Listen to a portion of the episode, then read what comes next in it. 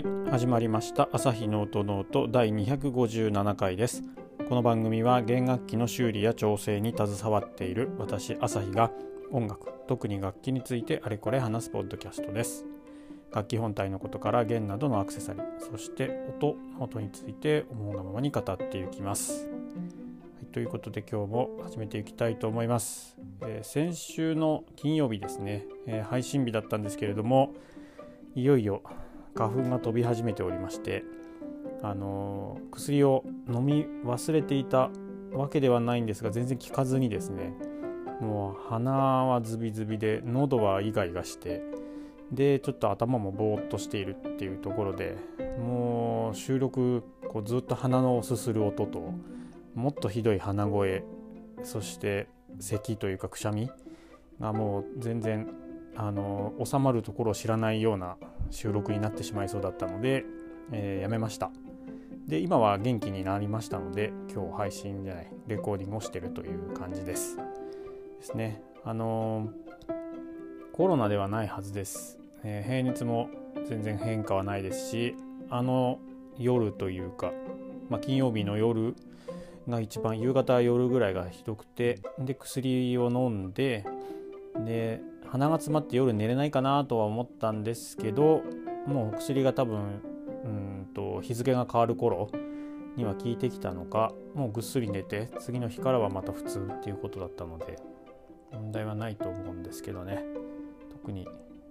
そこから倦怠感とかがずっと続くわけでもないですし。ということで今日はあのー、配信をしていこうかなと思います。後ろで赤ちゃん泣いてますのでまた声が入ったらごめんなさい。っていう感じです。で前回はですねあの国立音楽院の宮城キャンパスバイオリン制作家講師の宮里さんにあのゲスト出演をしていただきましてあのお話をいろいろ伺ったんですけれども聞いていただけましたでしょうか。もしあの本当仙台とか、まあ、福島えー、岩手、まあ、宮城県の方とかですねあとは栃木とか、えー、と群馬とかで、まあ、ちょっと出るのが大変なのかな？あの興味があるよっていう方新潟の方とかですね、まあ、ぜひ足を運んでみていただければと思います。すごいあの意欲的な内容で本当に演奏家さんに展示されている楽器を選んでもらうっていう。これはあのどういう視点で選んでるかとかですね。果たしてその選んだ音がどういう感じなのかとかあと選ぶ基準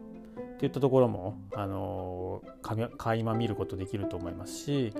あとは制作家さんもですね自分の楽器が選ばれるのか選ばれないのか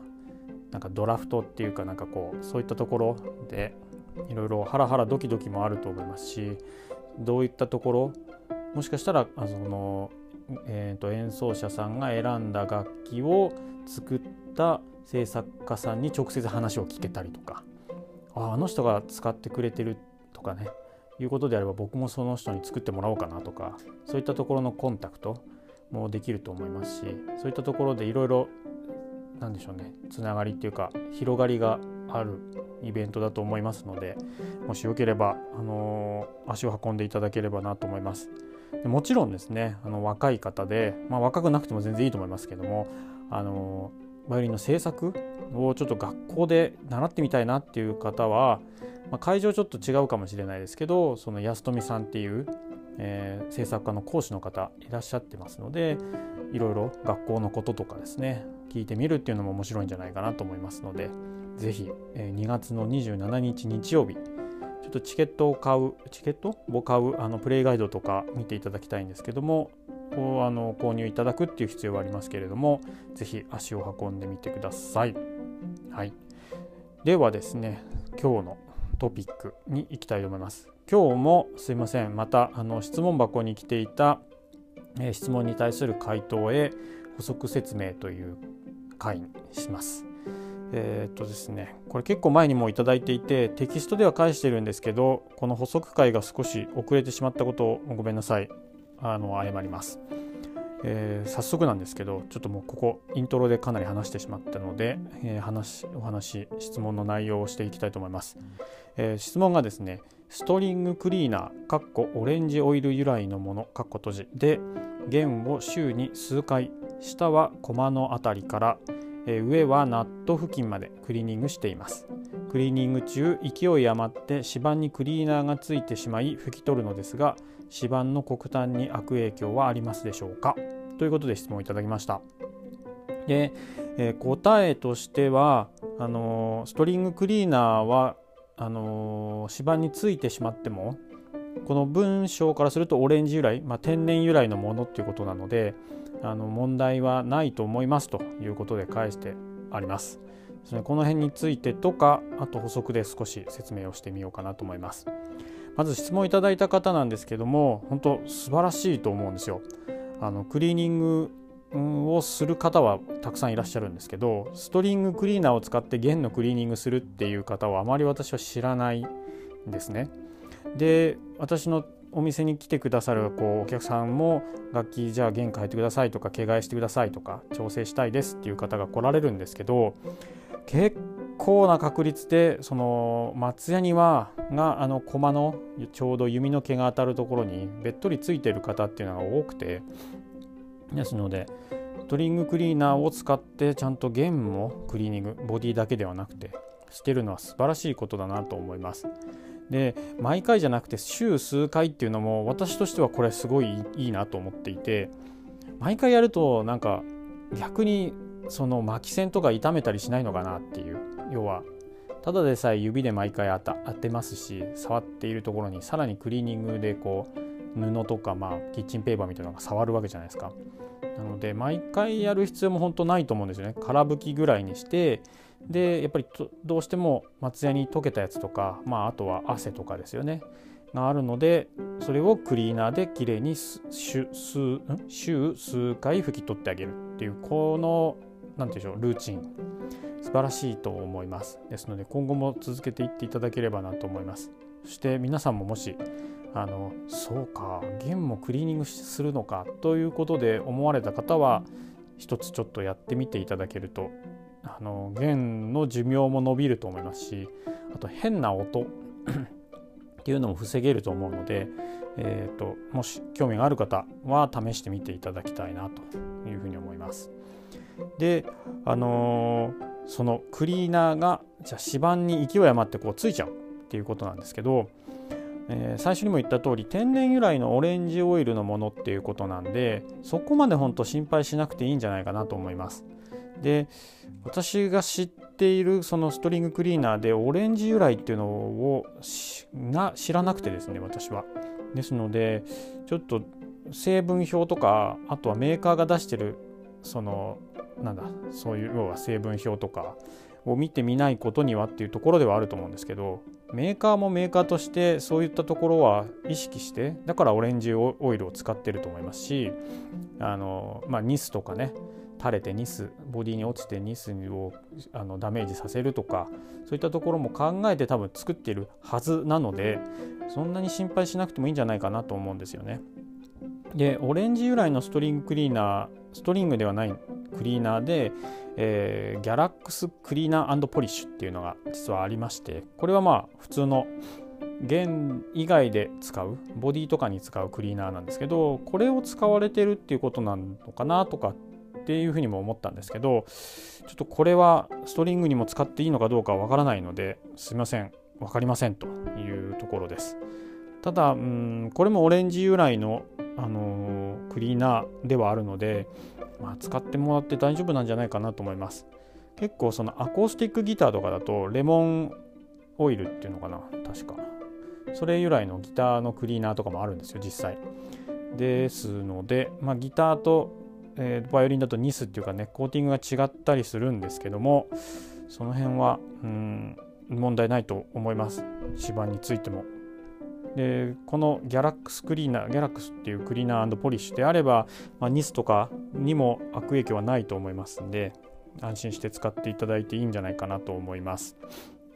でただですね、まあ、今後もちょっと注意をして見ていっていただければなっていうところがありまして、まあ、ずっとこう続けていって指板に、まあ、何回も何回もこ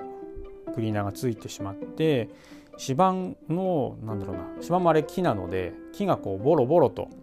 こう毛羽立ってきてしまうっていうか繊維が剥がれてきてるっていうかそういう風になってきたとかあとはまあ多分ないとは思うんですけどたまにね、あの初心者用のバイオリンとか、まあ、分数子供さん用のバイオリンだと多いんですけど指板を染めてあるっていう要はカエデメイプルの木とかを染めて黒くしてるやつとかだともしかしたらその染色している黒い色が取れてきちゃったりとかいうことがあるかもしれないのでそしたらちょっと使用をストップして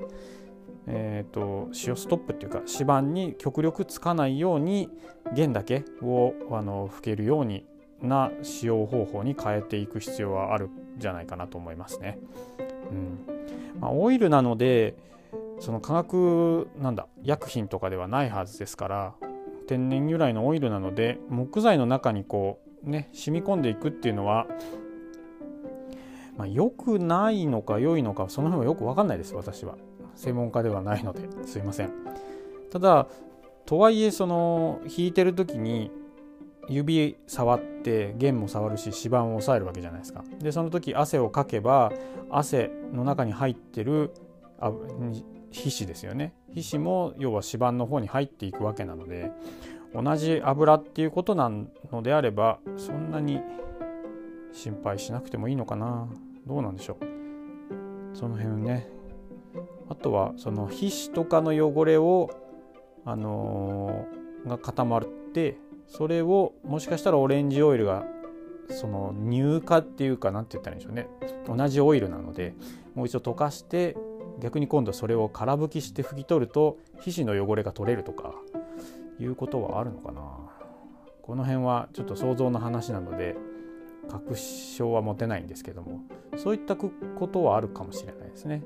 もしくは木も乾燥したりとか傷んできた場合はオイルを塗ってあげることで逆にこう保湿してあげるあとは何だろうなうん硬くはならないかもしれないですけどそういうふうな効果もあるのかもしれないですね。現にその指板をに潤いを与えるオイルとかっていうのも販売されてはいるんでこの辺はどうなんでしょうもう申し訳ないですけどわからないんですが私が考えうるところで話をするとこんなことを頭の中ではかあの浮かんできますっていうことでちょっとお話をしてみました。はいところですかね。まあ、とにかく本当クリーニングするのはすごくいいことなのでですので今後も続けていってもらってでもまあなるべくであればクリーナーがつかないように、えー、拭く拭けるのが一番いいと思いますね。ただその弦の下側指板側もちゃんと拭いてるのはすごいと素晴らしいと思いますしそういった形であの楽器を大事に使ってあげるっていうのは素晴らしくいいことだと思いますんで今後も続けていっていただければと思います。ということで最後もう一回言いますと、まあ、絶対にそのクリーナーが芝についてはいけないわけではないと。ただ、まあ、もし何かそれが、ね、積み重なって芝がパサパサしてきたりとか、えー、なんかあるようだったらなるべく拭き取ってあげて今後それ以降は弦にクリーナーがつかないようにしてあげるっていうのを方な、うん、そういう使い方をするという感じでや行っていけばいいのではないかなと思います。はいそんなところで今日は質問箱に来ていた質問に対する回答へ少し補足説明をする回ということでお届けしてみました。はい、番組を気に入っていただけた方はこの朝日の音ノートのフォローやチャンネル登録どうぞよろしくお願いします。えっと、ツイッターでも、あの、インスタグラムもやっておりますので、そちらももしよろしければ、あの、フォローしてみてください。あの質問箱ありますし、そこで質問を送っていただいてもいいですし、まあ、DM で感想とかリクエストとか送っていただければ、なるべくこう番組内で取り上げたりとか紹介をさせていただきたいなと思っておりますのでじゃんじゃんいろいろこうつぶやいてみてくださいではまた次回の配信でお会いしましょうありがとうございました。さようなら。